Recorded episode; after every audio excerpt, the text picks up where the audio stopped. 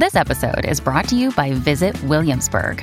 In Williamsburg, Virginia, there's never too much of a good thing. Whether you're a foodie, a golfer, a history buff, a shopaholic, an outdoor enthusiast, or a thrill seeker, you'll find what you came for here and more.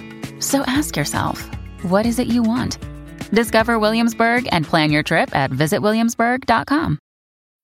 When you need mealtime inspiration, it's worth shopping Kroger, where you'll find over 30,000 mouthwatering choices that excite your inner foodie. And no matter what tasty choice you make, you'll enjoy our everyday low prices, plus extra ways to save, like digital coupons worth over $600 each week. You can also save up to $1 off per gallon at the pump with fuel points. More savings and more inspiring flavors make shopping Kroger worth it every time. Kroger, fresh for everyone. Fuel restrictions apply.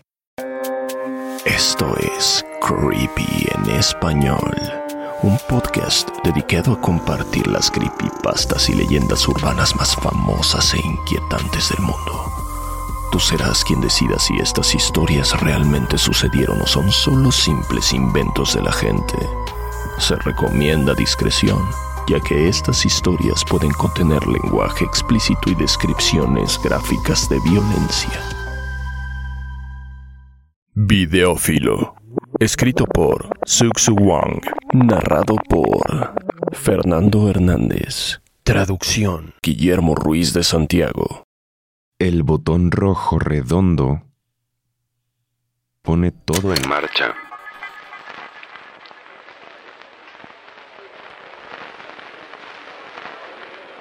El lente lo capta todo. Una luz intermitente parpadea mientras graba en su pantalla las almas de los inocentes, los culpables y los intrusos. Uno puede ver todos los pequeños movimientos, las microexpresiones en sus rostros que pasan desapercibidas por el ojo humano.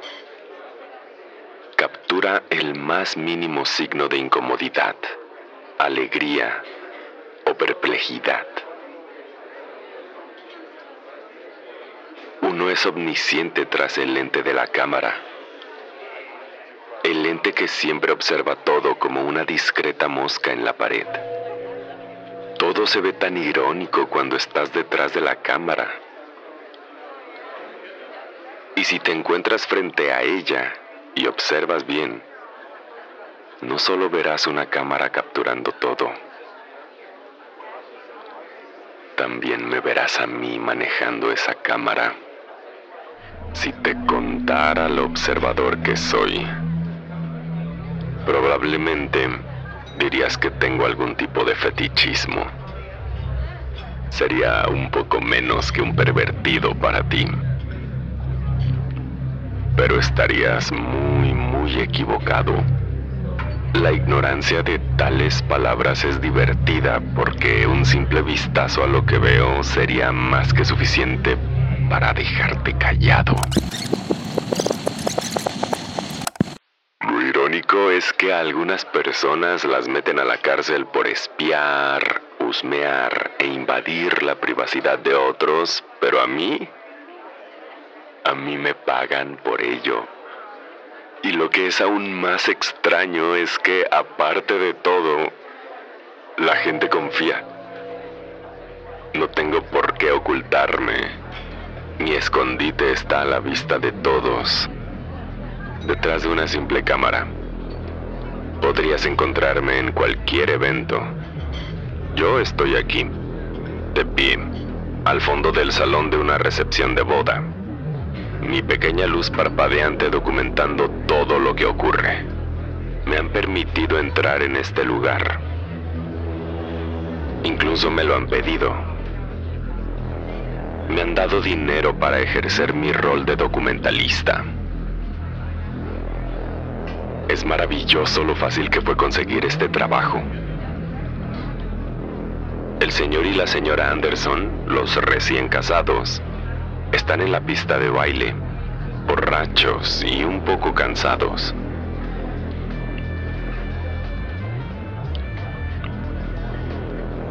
La ceremonia fue bastante interesante. También la grabé en video absorbiendo todas y cada una de sus expresiones mientras pronunciaban sus votos.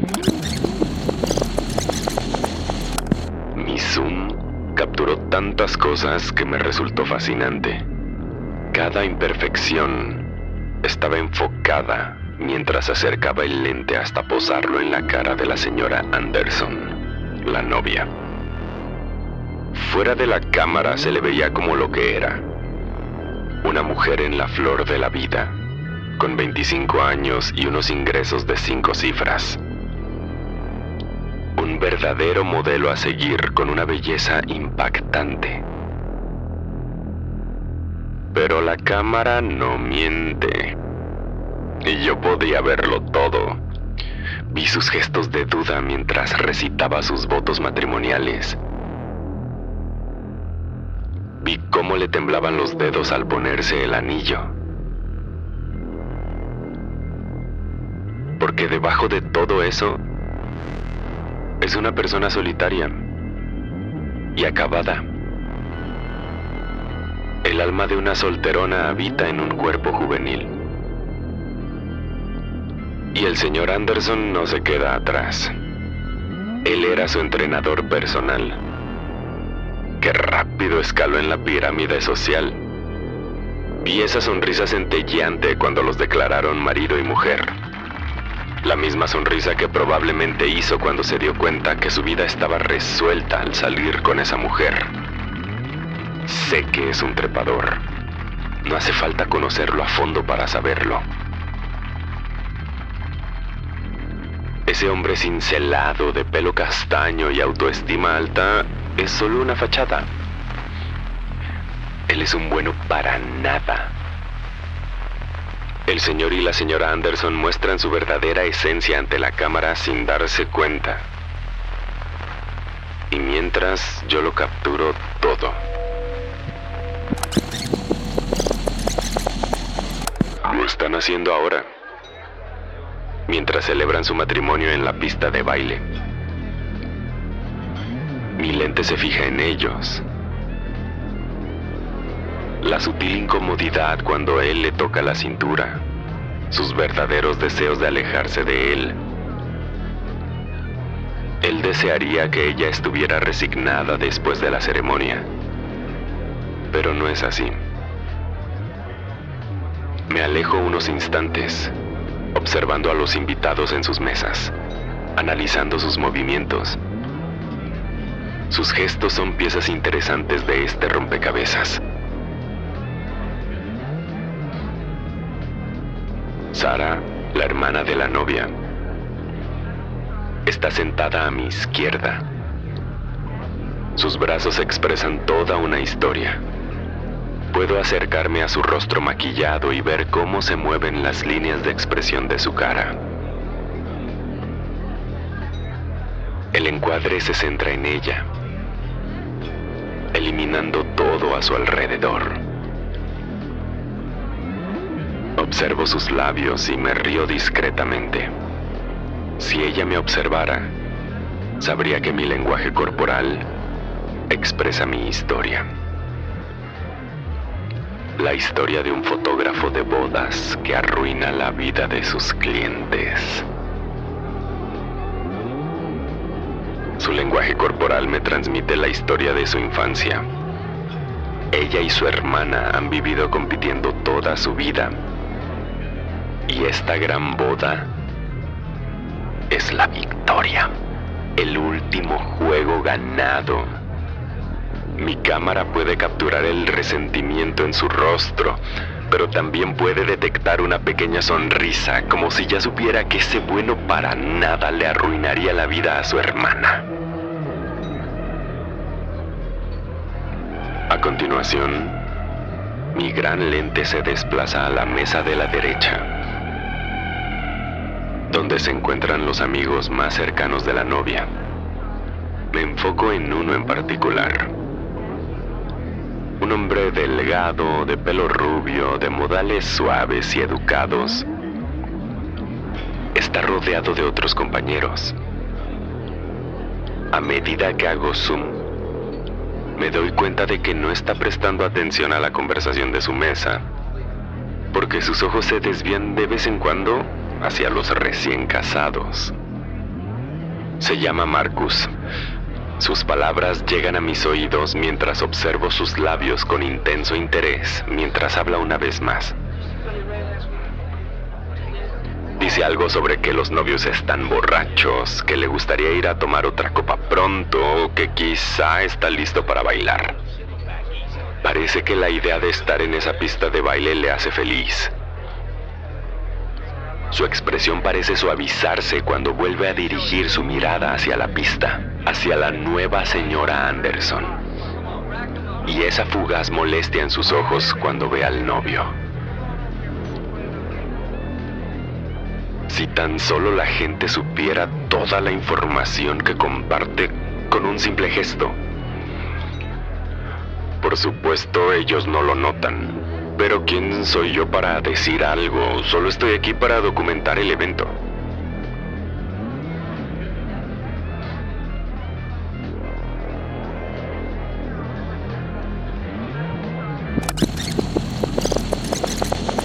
Por ha terminado la fiesta. Empiezo a recoger mis cosas, listo para irme a casa. El novio se acerca a mí con su traje azul marino, corbata roja y zapatos marrones. Incluso sin la ayuda de mi cámara me doy cuenta de que todo eso es una simple fachada. Todo es una construcción para engañar a los demás. Gracias por no estorbar demasiado me dijo mientras me guiñaba un ojo. Yo asiento y sonrío. Claro, yo solo soy una mosca en la pared observándolo todo, ¿verdad? El hombre me devolvió una sonrisa despreocupada y salió del gran salón. Escucho sus pasos alejarse. Yo solo soy una mosca en la pared.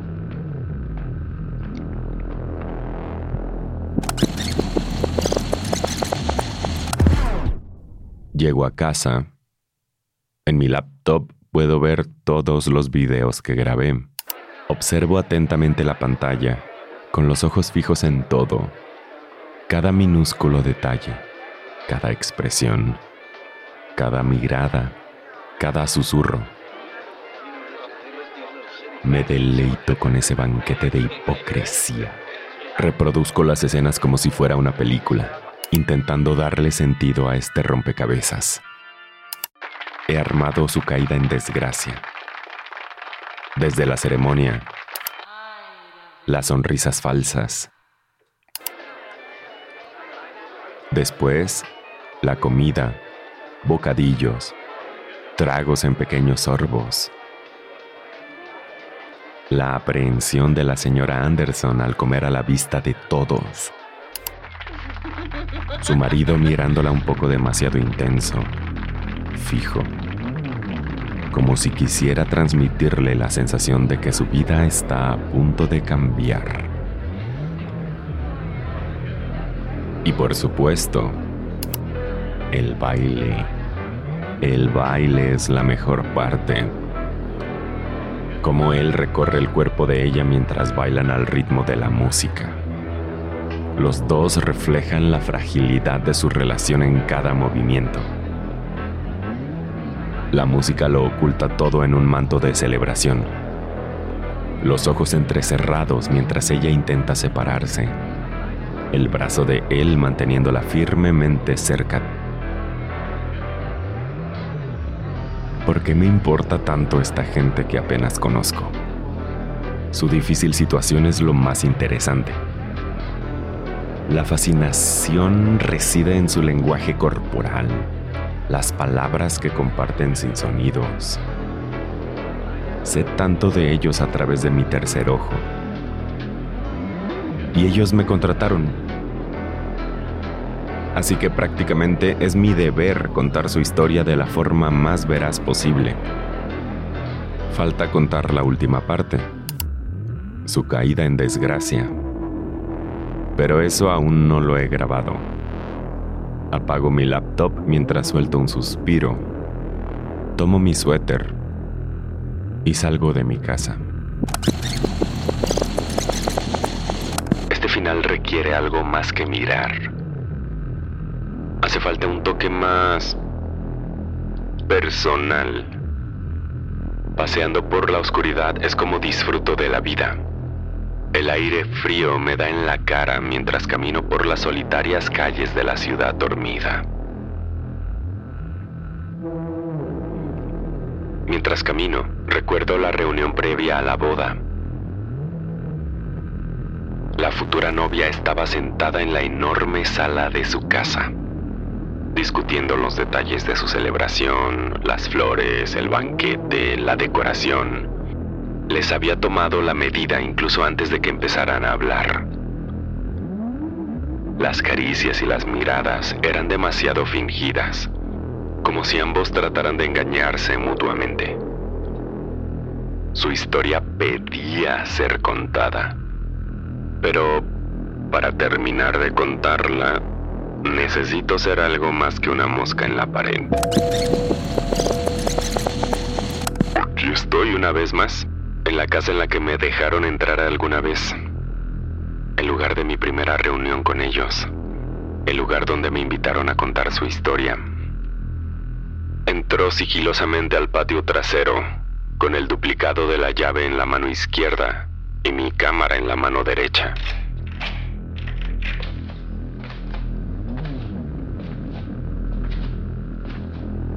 Subir las escaleras es un proceso lento.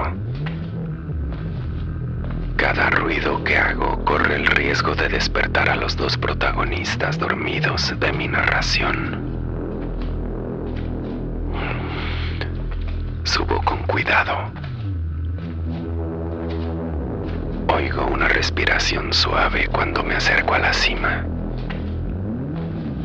Un murmullo y un cambio de posición. Bien. Siguen dormidos. Ahora estoy dentro de su habitación. A centímetros de mis protagonistas. Me tiembla un poco la mano mientras enfoco el lente en sus rostros dormidos. Quien se despierte primero terminará mi historia.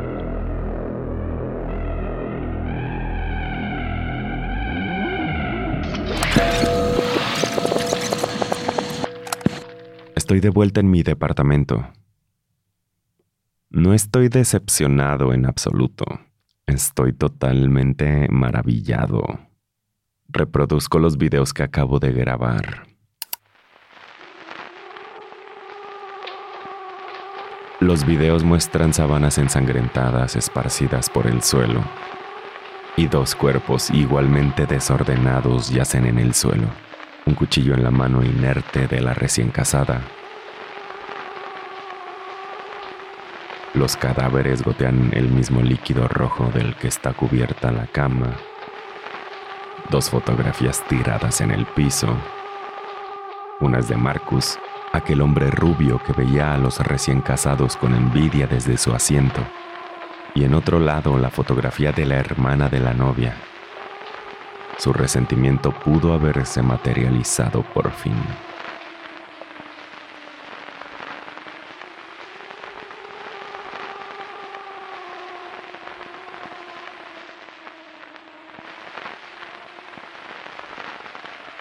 Me he superado a mí mismo. Mis predicciones fueron correctas una vez más. Conozco a esta gente mejor que ellos mismos. Conozco sus pensamientos. Por fin me permito regodearme en mi éxito.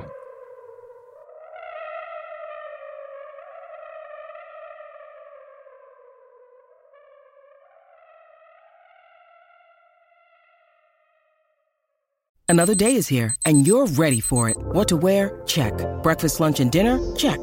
Planning for what's next and how to save for it? That's where Bank of America can help. For your financial to dos, Bank of America has experts ready to help get you closer to your goals.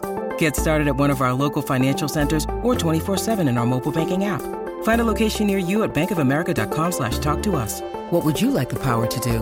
Mobile banking requires downloading the app and is only available for select devices. Message and data rates may apply. Bank of America and a member FDIC. Querido Teodoro, Escrito por Spirit Voices. Narrado por Ginette Zavala. Traducción Guillermo Ruiz de Santiago. Querido Teodoro. Soy el monstruo que se esconde debajo de tu cama. Personalmente creo que monstruo es una palabra un poco dura, pero así es como tú me llamas. Así es que así será la forma en la que me presentaré de ahora en adelante. Pero para evitar confusiones, debo decir que también tengo muchos otros nombres. Algunos me conocen como la presencia, otros como la maldad. Incluso me han llegado a culpar por todas las desgracias de este mundo. Y la verdad es que es el mejor cumplido que me han hecho. Tú apenas tienes ocho años, ternurita, y durante tu corta vida yo he vivido bajo tu cama. De hecho, aceché a tu madre desde que estaba embarazada de ti. Ahora agradezco que ya estés en edad suficiente para dormir en una cama normal, porque las cunas son un poco complicadas para mí. A medida que has ido creciendo, has comenzado a salir más de casa. Sé que incluso ahora vas a la escuela porque te escuché hablando con tus padres acerca de las cosas que has aprendido. Por lo que dices, la Miss Billy parece simpática. Me agrada por ahora, pero cualquier persona suena agradable cuando tú la describes y eso es porque tú tienes la cualidad de ver lo mejor de las personas. Es una cualidad que yo no tengo, es una cualidad que yo no poseo. Pensándolo bien, este mundo necesita más gente como tú, con un optimismo infinito. Solo que no le digas a nadie que yo dije eso. Y es que sí, querido Teodoro, eres tan optimista que incluso intentas encontrar cosas buenas en mí cuando la luz de la luna proyecta extrañas siluetas en tu habitación y el miedo comienza a apoderarse de ti. Te escucho decir en un ligero susurro. Tengo miedo. ¿Tú también tienes miedo? Está claro que no tienes ni idea con quién estás hablando. Yo no tengo miedo, querido. Yo soy el miedo, pero para ti no soy más que una criatura sin nombre ni propósito, solo alguien que te acompaña cuando estás a solas. Ni siquiera pareces saber lo que hipotéticamente te podría hacer si cayeras en un profundo sueño mientras yo estoy cerca de ti. De día crees que estás a salvo de mí, pero crees que realmente las sombras desaparecen con la luz del día. Por supuesto que no. Déjame aclararte que si quisiera hacerte daño, lo haría.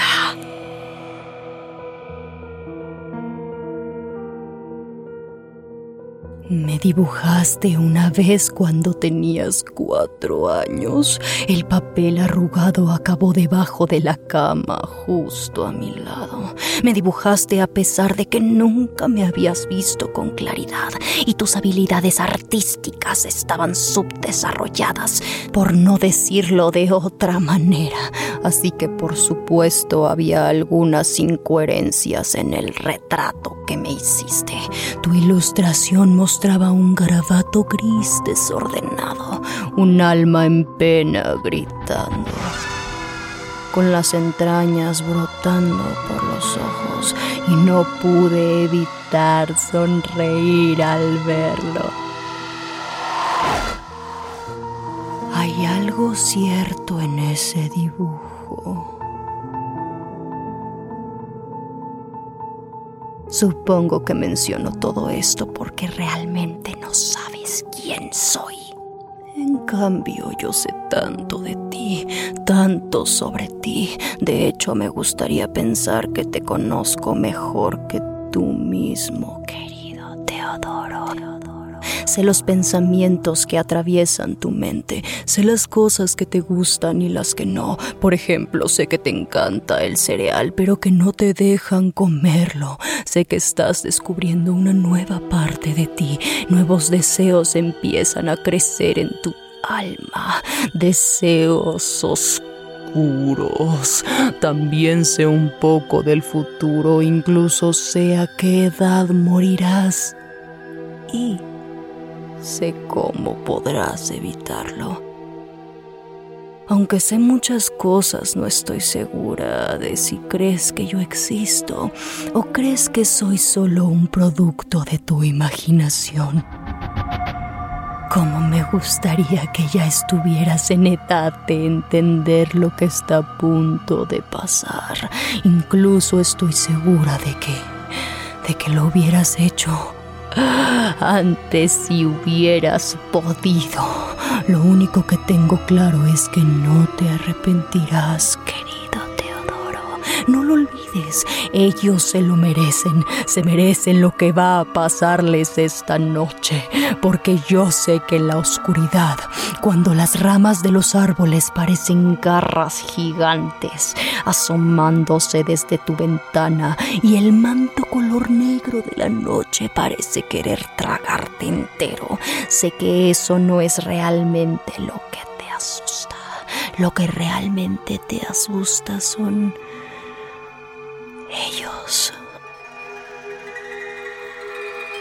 Tus padres. Tengo miedo. ¿Tú también tienes miedo? Esa pregunta no la dices por culpa mía, la dices por culpa de ellos. Sientes miedo cuando los escuchas pelear y gritar a mitad de la noche como si fueran animales salvajes. No tienes ni idea de cómo actúan cuando tú no estás en casa. Por eso es que no te gusta abandonar la escuela, porque es un lugar donde ni los papis ni las mamis tienen permitido entrar. Pero no te preocupes porque las cosas van a mejorar para ti. Para ellos se van a poner mucho peor. Qué lástima que no puedas ver el futuro, querido porque solo así te darías cuenta de todo el dolor que van a causarte si no haces eso que estás a punto de hacer esta noche. Confía en mí cuando te digo que vas a estar mucho mejor sin ellos. Te dolerá durante un tiempo, pero aún así eres muy joven y lo superarás el dolor desaparecerá y entonces serás libre, libre de sus reglas, de sus estúpidos límites. Incluso podrás comer todo el cereal que quieras, podrás hacer lo que quieras y nadie podrá detenerte. Sigue mi voz, querido Teodoro. Haz lo que te digo, querido. Esta noche mientras papi y mami duermen, irás a la cocina y tomarás el cuchillo que utilizan para cortar pasteles. Y muy despacito entrarás a su habitación y te acercarás a ellos procurando no hacer nada de ruido. Y en el momento más oscuro y silencioso de la noche levantarás ese cuchillo y cortarás una rebanada de papá y una rebanada. Y celebrarás como si fuera tu mejor fiesta de cumpleaños, porque en ese momento tu nueva vida habrá empezado. Y recuerda que si te llegas a sentir solo, podrás venir conmigo siempre debajo de tu cama, tú yo sabemos que debajo de la cama es donde nosotros los monstruos debemos ocultarnos.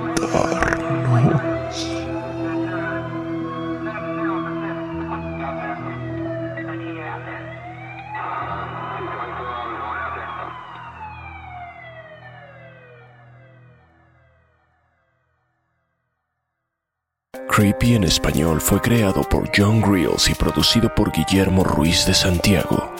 Manda tu propia historia a creepyhistoriaspod.gmail.com y nos pondremos en contacto contigo. Síguenos en Instagram, estamos como arroba creepy en español. No olvides suscribirte a Creepy en español donde sea que escuches podcasts. Todas las historias compartidas en este podcast están bajo licencia de bienes comunes creativos o tienen el permiso explícito del autor. Ningún extracto de este podcast debe retransmitirse o distribuirse sin el consentimiento del equipo de Creepy en español y de su autor.